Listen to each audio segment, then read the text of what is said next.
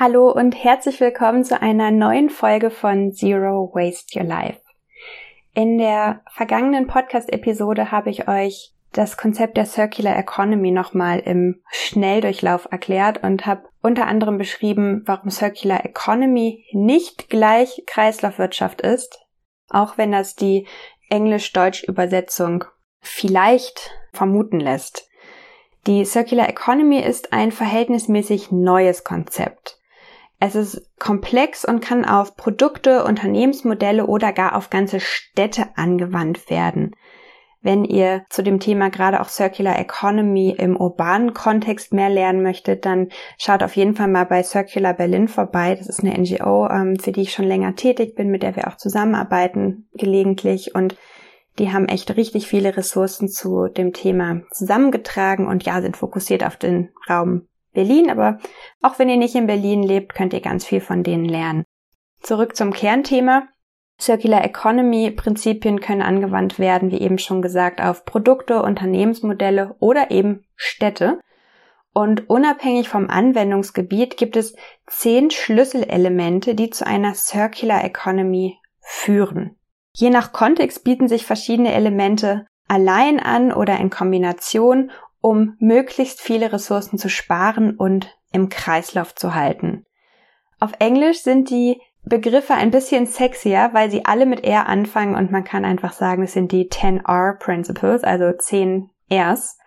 Ich benutze, wenn ich euch hier die verschiedenen Prinzipien vorstelle, auch die englischen R-Begriffe und übersetze sie jeweils ins Deutsche, damit ihr wisst, worum es geht, falls ihr euch noch weiter zum Thema belest. Da tauchen nämlich meistens die englischen Begriffe auf. Das erste R kennt ihr vielleicht schon von den Zero Waste Rs. Das ist nämlich Refuse, also ablehnen. Lehne ab, was du nicht benötigst und was unnötig Ressourcen verbraucht. Das gilt im Kleinen, zum Beispiel im Zero Waste Kontext kennt ihr das schon, Werbegeschenke oder vermeidbare Verpackung, aber auch im Großen für Konzepte wie Minimalismus im Privathaushalt und auch Ressourceneffizienz, wenn wir uns angucken, was können Unternehmen tun. Also lehnt alles an Überschuss, überschüssigem Konsum, sowohl von Ressourcen als auch von Energie ab und versucht da bessere Lösungen für zu finden. Das zweite R ist Rethink, Umdenken.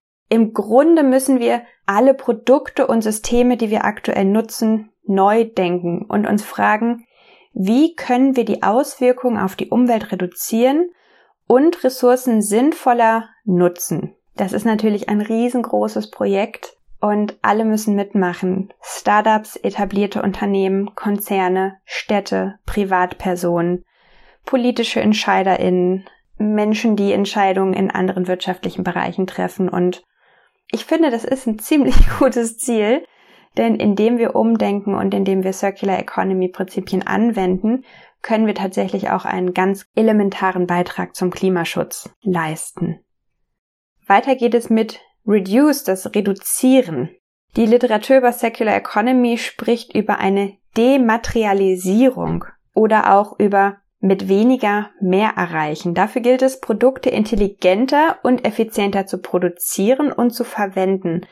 Das bedeutet einerseits, sich auch mal zu fragen, muss ich Dinge wirklich besitzen oder funktionieren vielleicht auch Leih- bzw. Mietmodelle?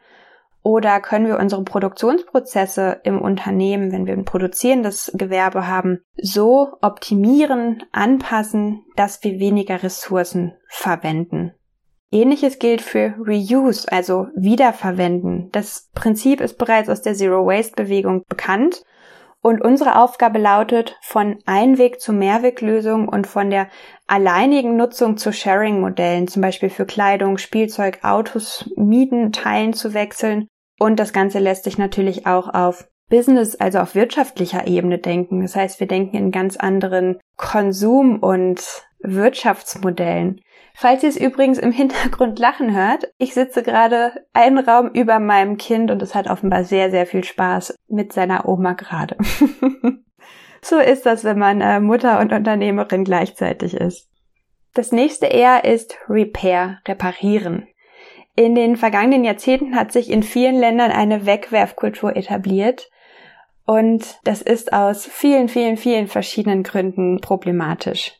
Stattdessen sollten wir wieder lernen, Gegenstände zu reparieren. Das funktioniert sowohl im Privaten, zum Beispiel Kleidung flicken, Kleinigkeiten selber reparieren, aber auch in Form von Reparaturangeboten seitens der HerstellerInnen und entsprechenden Dienstleistungen. Das kann sowas sein wie auch hier wieder eher im Kleinen, am SchneiderInnen, SchusterInnen, aber auch wie das Angebot von Unternehmen, die Produkte wie zum Beispiel Elektrokleingeräte verkaufen, aber auch das Angebot von Unternehmen, die zum Beispiel Elektrogeräte verkaufen, Reparaturen anzubieten, entweder als Service-Dienstleistung oder im Rahmen einer bestimmten Garantie.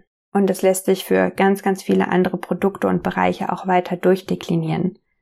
Noch einen Schritt weiter geht das Refurbishment. Also das nächste R ist Refurbish und auf Deutsch wäre das die Restaurierung oder Aufbereitung. Refurbishing ist der Prozess der Restaurierung eines alten oder ausgemusterten Produkts und dessen Aktualisierung, damit es wieder seine ursprüngliche Funktion erfüllen kann. Das heißt, weiter und länger genutzt werden kann. Dabei werden beschädigte Komponenten ersetzt und häufig sieht das Produkt danach wieder wie neu aus.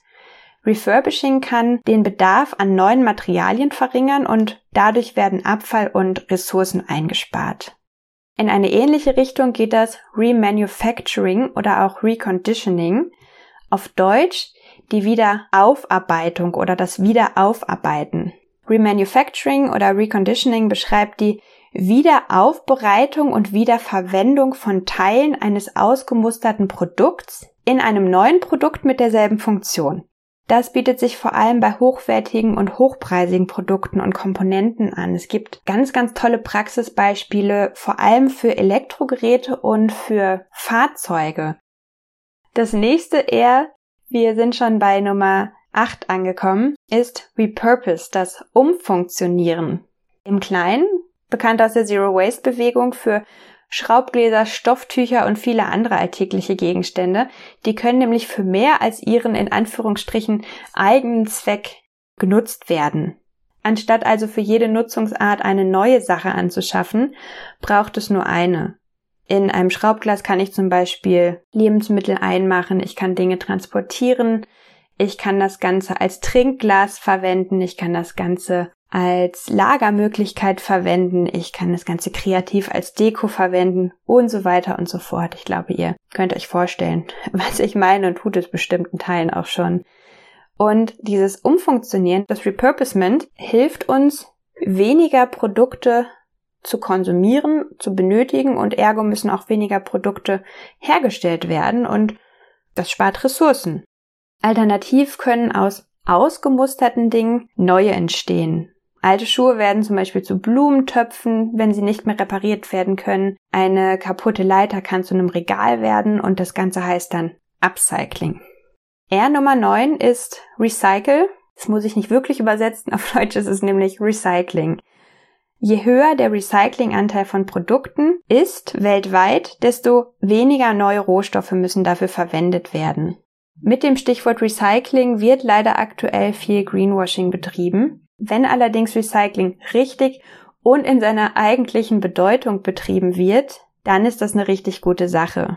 Denn in einer perfekt Circular Economy bleiben alle Materialien erhalten und werden immer wieder recycelt, also im Kreislauf geführt. Das heißt, immer wieder verwendet. Und zuletzt, wir sind bei R Nummer 10 angekommen.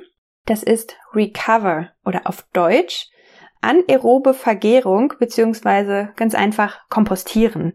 Wenn alle anderen R-Optionen ausgeschöpft sind, dann bleibt für biologische Abfälle häufig noch die Vergärung oder das Kompostieren. Beim Kompostieren entsteht aus biologischen Abfällen neue fruchtbare Erde, aus der dann wieder was wachsen kann und das ist mein absoluter Lieblingskreislauf. Und bei der anaeroben, das heißt unter Luftausschluss stattfindenden Vergärung zerlegen Mikroorganismen biologisch abbaubare Abfälle in Materialien, die wir dann zur Energieerzeugung nutzen können. Das heißt, es entsteht zum Beispiel Gas. Und damit sind wir am Ende angekommen unserer kleinen Reise durch die zehn Rs der zehn Grundpfeiler der Circular Economy. Es gibt noch andere Ansätze, die Circular Economy darzustellen. Das hier ist die Methode, sich die zehn Schlüsselprinzipien anzugucken. Wenn ihr mehr zu dem Thema wissen möchtet, was ist Circular Economy, was sind die Circular Economy Prinzipien, wie können sie angewandt werden in verschiedenen Bereichen, meldet euch super gerne bei mir bzw. bei uns. Schaut gerne mal auf der Website der Ellen MacArthur Foundation vorbei. Ich verlinke euch die in den Show Notes. Guckt mal auf der Website von Circular Berlin vorbei.